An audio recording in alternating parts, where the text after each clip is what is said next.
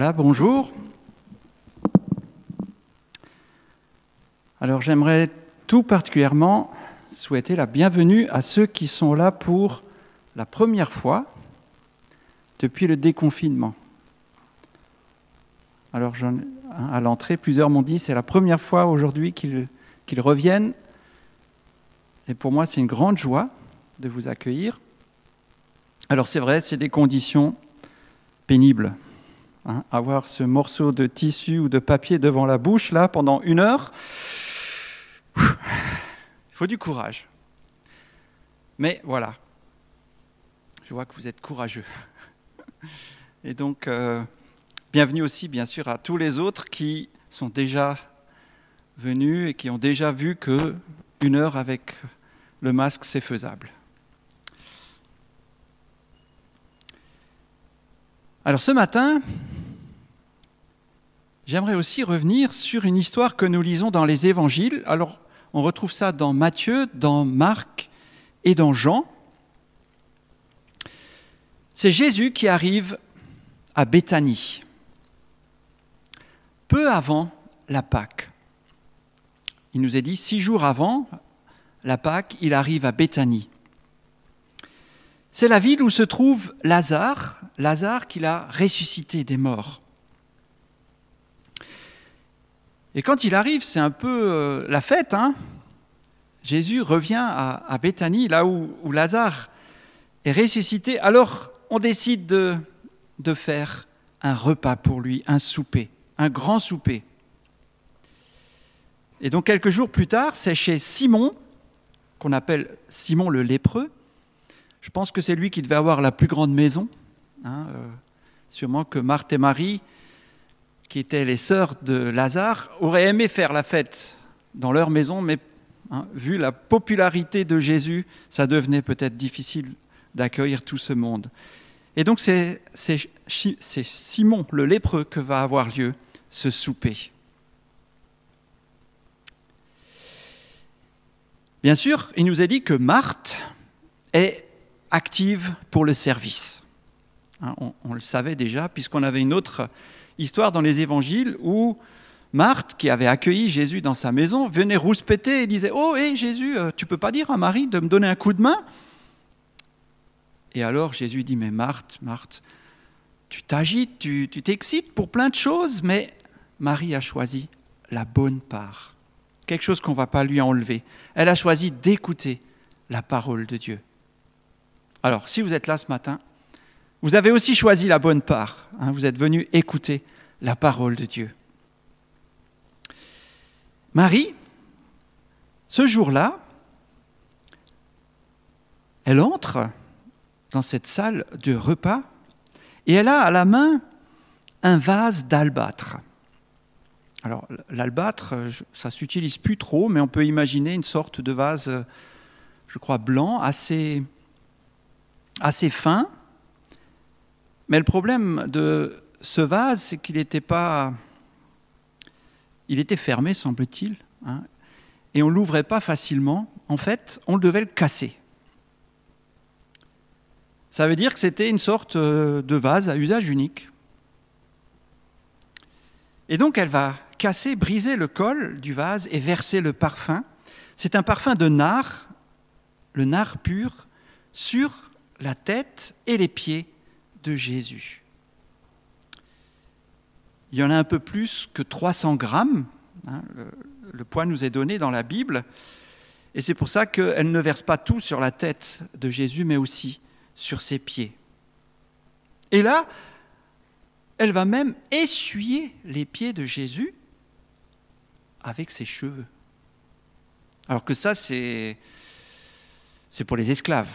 Hein, à l'époque des Romains, euh, on a des textes qui nous disent que euh, quand ils faisaient euh, leur grand repas, ils s'essuyaient les mains dans les cheveux de leurs esclaves. Et donc, elle prend cette position d'esclave pour essuyer les pieds. Et là, les disciples, ils sont choqués. Ah Quoi? Une femme qui essuie les pieds de Jésus avec ses cheveux? Non, ne sont pas choqués à cause de ça.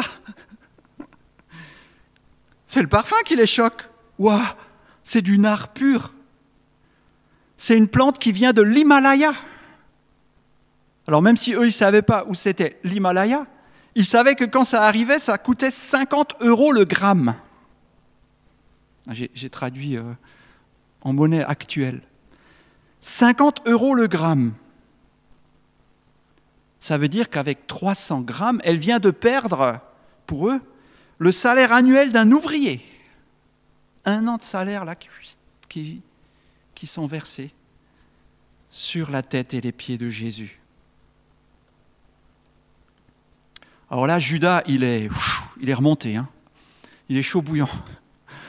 Wow, mais ça va pas, non On aurait pu prendre cet argent et le distribuer aux pauvres. On aurait pu faire des, trucs super avec cette somme. Non, mais 15 000 euros, vous imaginez? 15 000 euros euh, qui partent en fumée dans, dans la pièce. Bon, on sait que Judas, il nous a dit, il, piochait dans la caisse. Hein. il tenait la caisse et il piochait dedans. Donc 15 000, tout ce qu'il aurait pu piocher là, sans que ça se voie. Mais même les autres aussi, ils s'irritent, ils sont fâchés. Ils s'irritent contre cette femme.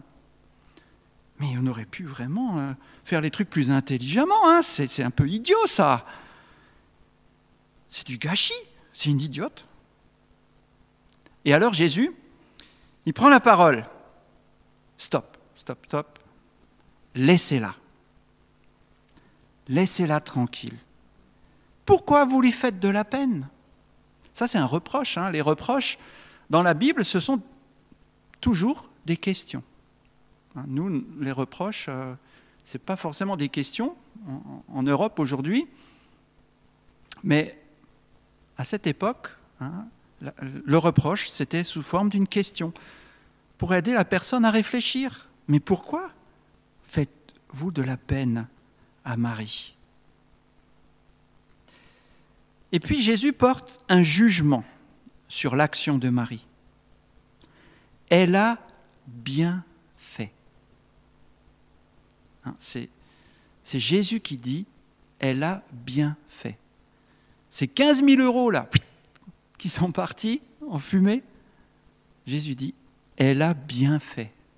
Alors là, les, les disciples, ils sont un peu, un peu sonnés. Hein Et donc il explique, elle a bien agi envers moi, elle m'a parfumé pour mon enterrement. Et il nous est dit que c'était deux jours avant la Pâque qu'a eu lieu cet événement. Alors vu la dose de parfum, effectivement, deux jours après, euh, il y avait encore cette odeur de nard sur Jésus. Et puis Jésus rajoute, ne vous inquiétez pas, vous pourrez encore vous occuper des pauvres. De plus, partout où la bonne nouvelle sera annoncée, dans le monde entier, on racontera ce que cette femme a fait. Alors là, les disciples, il y en a même un, qui s'appelle Judas. Quand il entend ça, pour lui, c'est trop. Hein, c'est beaucoup trop, là, ça a dépassé euh, ce qu'il pouvait supporter. Et donc, il décide à ce moment-là de trahir Jésus. Il va vers les chefs religieux pour leur livrer Jésus en échange de 50 000 euros. Trois fois moins hein, que le parfum. Alors ce matin, j'aimerais essayer de comprendre un peu plus, que nous comprenions un peu plus, pourquoi Marie a bien agi, alors que d'après notre logique humaine, c'est du gâchis. Pourquoi a-t-elle bien agi? Alors d'après les historiens bibliques, les femmes de l'époque du Christ achetaient des flacons de parfums très chers pour le jour de leur mariage. Et ce jour-là, il cassait le col du flacon. C'était un jour irréversible, hein, comme ce vase brisé, un jour plein d'espoir, plein de bonne odeur, comme ce parfum répandu. Alors est-ce qu'il faut comprendre que Marie était amoureuse de Jésus? Elle voulait l'épouser? Ben non, c'est exactement le contraire. Si elle voulait l'épouser, elle aurait gardé le parfum pour ce jour-là. Elle se ferait toute belle. Hein, elle serait allée au pied de Jésus avec des grands sourires, en le regardant dans les yeux, avec l'espoir qu'il s'intéresse à elle. Mais là, c'est pas ce qui nous est dit. Elle brise ce, ce vase maintenant. C'est comme si elle renonçait à l'épouser. C'est l'inverse. Hein. Elle renonce Elle renonce à ce, à ce moment euh, hein, que beaucoup de, de femmes imaginent magique. En versant le parfum maintenant, lors du souper en l'honneur de Jésus, c'est autre chose qu'elle veut exprimer. Autre chose que cet amour, que le mariage. Une deuxième utilisation du parfum, à cette époque, c'était embaumer les morts. Alors pourquoi est-ce qu'on parfumait les morts?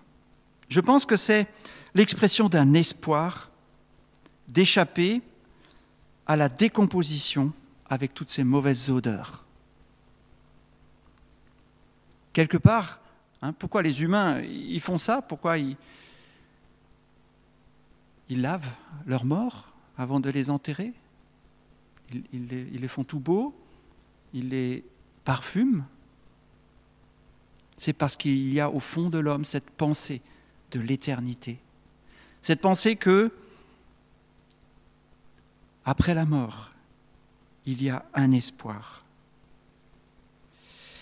Et c'est étonnant que Marie n'avait pas utilisé son parfum pour son frère.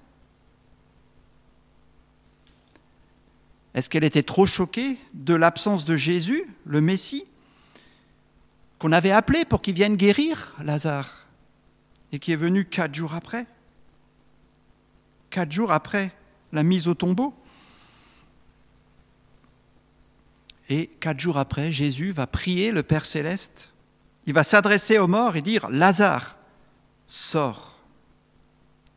Et son frère est sorti du tombeau avec toutes les bandelettes encore et les parfums autour, autour de lui, Jésus a manifesté quelque chose, quelque chose de plus fort que la mort. Il est la résurrection et la vie. Il a dit, Je suis la résurrection et la vie. Celui qui croit en moi vivra même s'il meurt.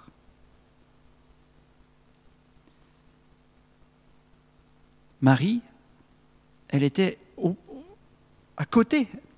Hein, elle, avait parlé à Jésus. Elle a dit, mais pourquoi tu n'étais pas là? Jésus avait pleuré avec elle. Et elle a vu son frère ressusciter.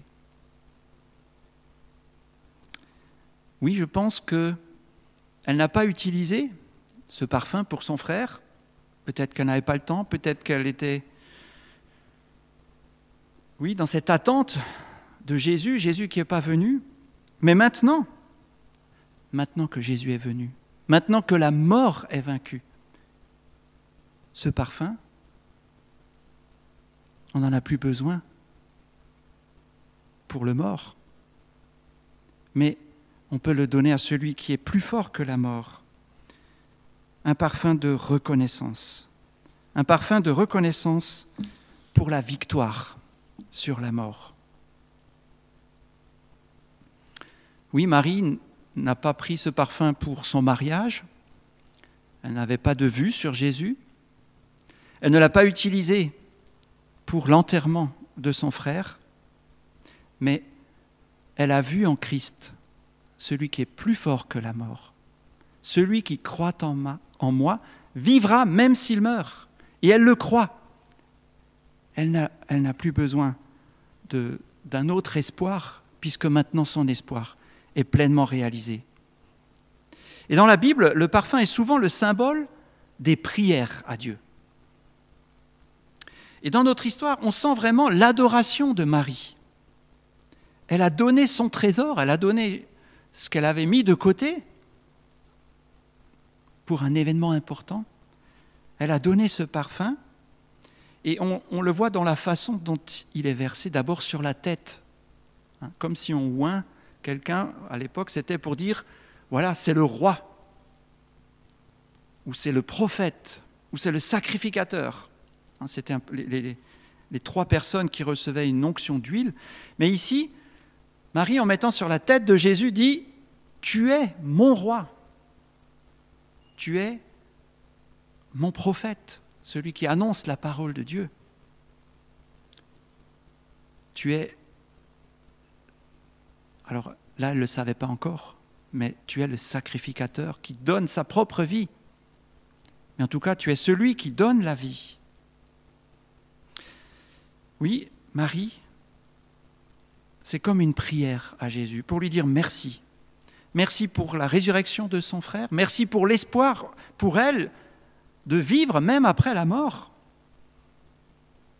Mais en même temps aussi, c'est ce désir d'être au service de ce maître. Hein.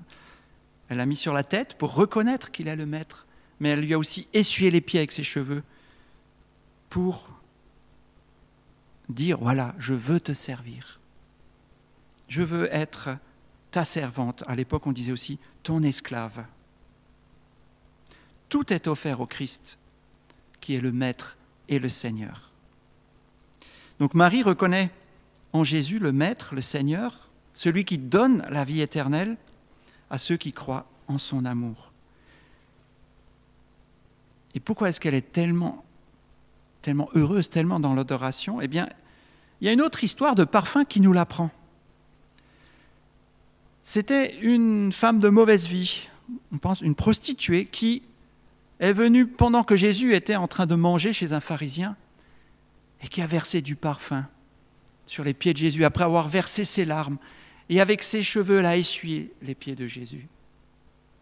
Et le pharisien dit Oh là là, mais si ça c'était vraiment un, messie, euh, pardon, un, rabbi, un maître, il saurait hein, de, de quelle qualité est cette femme? C'est une pécheresse. Et Jésus lui dit Mais quand je suis venu chez toi, est-ce que tu m'as lavé les pieds? Est-ce que tu m'as embrassé comme elle embrasse mes pieds euh, bah, euh, Il n'avait rien fait de tout ça. Et Jésus dit, elle a beaucoup d'amour parce qu'elle a eu beaucoup de pardon. Mais ceux à qui on pardonne peu aiment peu. Et je pense que si Marie avait un tel amour à exprimer, c'était parce qu'elle avait aussi vécu ce pardon. Ce pardon tellement grand de Jésus pour tous ses péchés, pour toute cette nature pécheresse qui, nous donne tellement de fil à retordre. Eh bien, elle a compris, elle a cru dans ce pardon et elle l'exprime en retour. Et Jésus y voit un acte prophétique. L'odeur du parfum sera encore sur lui quand il sera mis au tombeau. Et il le dit, elle a d'avance embaumé, mis du parfum sur mon corps pour le, jour de ma sépulture.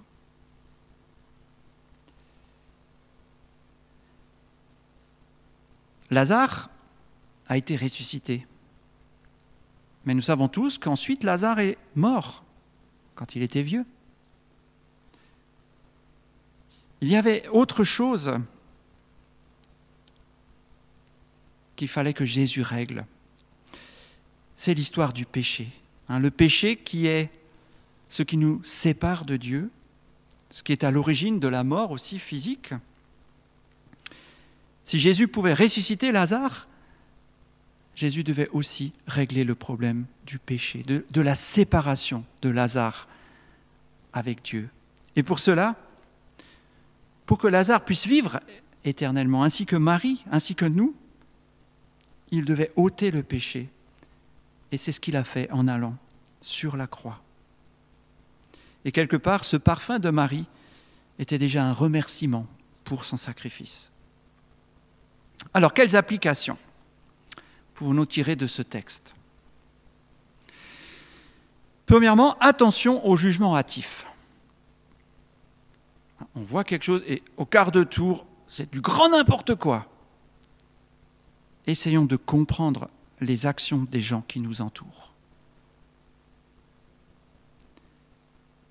Ne jugeons pas tout de suite. Hein? Peut-être que nous sommes choqués. Mais attendons, essayons de comprendre les actions.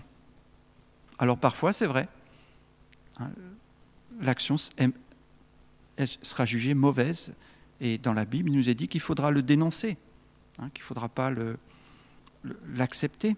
Mais parfois, on se rendra compte que la personne n'a pas mal agi, hein, même si l'action nous semblait bizarre, comme ici, c'est 15 000 euros qui sont partis en, en parfum.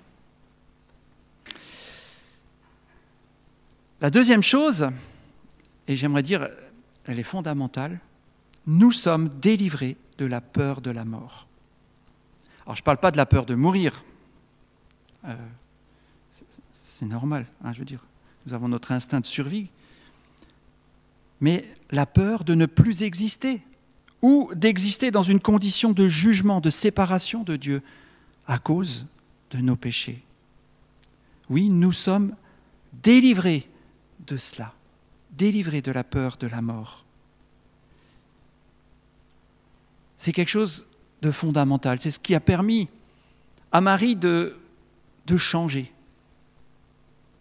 Ce parfum, hein, qui était cet espoir de, de quelque chose, eh bien, elle le donne à Jésus, parce que Jésus, il est la réalisation de cet espoir. Autre chose, c'est que nous pouvons renoncer à nos trésors parce que nous avons quelque chose de meilleur. Je vous donne une petite illustration. Elle vaut ce qu'elle vaut, mais moi, elle a été une leçon de vie. Quand j'étais jeune chrétien, on, avait une fête de famille, et puis ma maman a fait une tarte au fromage blanc. Oh là là, elle était trop bonne. Et puis ensuite, quand mes tantes sont reparties, ah ben, maman, elle, distribuait un petit peu euh, les restes. Et moi, je disais dans ma tête, ah, surtout pas la tarte au fromage blanc. Faut pas la donner aux tantes. Je voudrais bien en remanger. Eh ben non, ma maman, elle, elle donne le meilleur, elle donne pas le moins bon. Et alors au fond de moi, j'étais, j'étais fâché. Et puis tout d'un coup, je me suis dit, mais, mais c'est quoi finalement ma part, mon héritage C'est le Seigneur. C'est vrai, tant pis pour la tarte au fromage blanc. Hein, je peux y renoncer. Puis, euh, avec le Seigneur, je, retrouverai des, tartes au fromage blanc au ciel, dans le grand repas, si c'est ce qu'il me faut. Et quelque part, ça m'a donné une leçon. Je me dis, oui, je peux renoncer à ces choses parce que j'ai, quelque chose de bien mieux. Hein, j'ai quelque chose de merveilleux. Alors nos trésors, ce n'est pas forcément des choses matérielles, hein, ça peut aussi être euh, le temps. Hein. Je crois que le temps est plus important que les choses matérielles le temps pour notre famille, pour nos loisirs, pour le travail. Et si nous pouvons donner des trésors au Seigneur, c'est parce que le but de notre vie a changé. Et quelque part, c'est ce qu'on appelle l'adoration. Adorer Dieu, c'est le mettre en premier, lui montrer par nos actes qu'il est notre Seigneur, qu'il est notre Maître. Oui, sauf que vous me direz, mais Jésus, il est plus physiquement présent. Il reste les pauvres. Oui, mais Jésus nous a aussi dit, je vous le dis en vérité, toutes les fois que vous avez fait cela à l'un de ces plus petits de mes frères, c'est à moi que vous l'avez fait. Oui, Jésus est toujours encore présent en chacun de vous, mes frères et sœurs. En conclusion, j'aimerais encore souligner cette, cette dernière idée.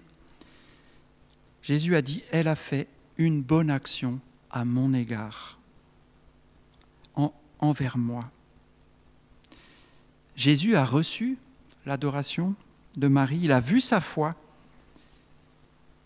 et c'est avec cette odeur, ce parfum, cette adoration, cette foi de Marie qu'il va affronter la trahison, le reniement, le rejet, la violence et la mort. Et c'est pour confirmer cette foi et aussi la nôtre que Dieu le Père a ressuscité Jésus. Je vous invite à vous incliner pour remercier le Seigneur. Oui, merci Seigneur, parce que tu es la résurrection et la vie. Merci Seigneur, parce que tu pardonnes nos péchés. Et Seigneur, nous voulons en retour te dire aussi que nous t'aimons. Seigneur, aide-nous aussi cette semaine à vivre cette adoration,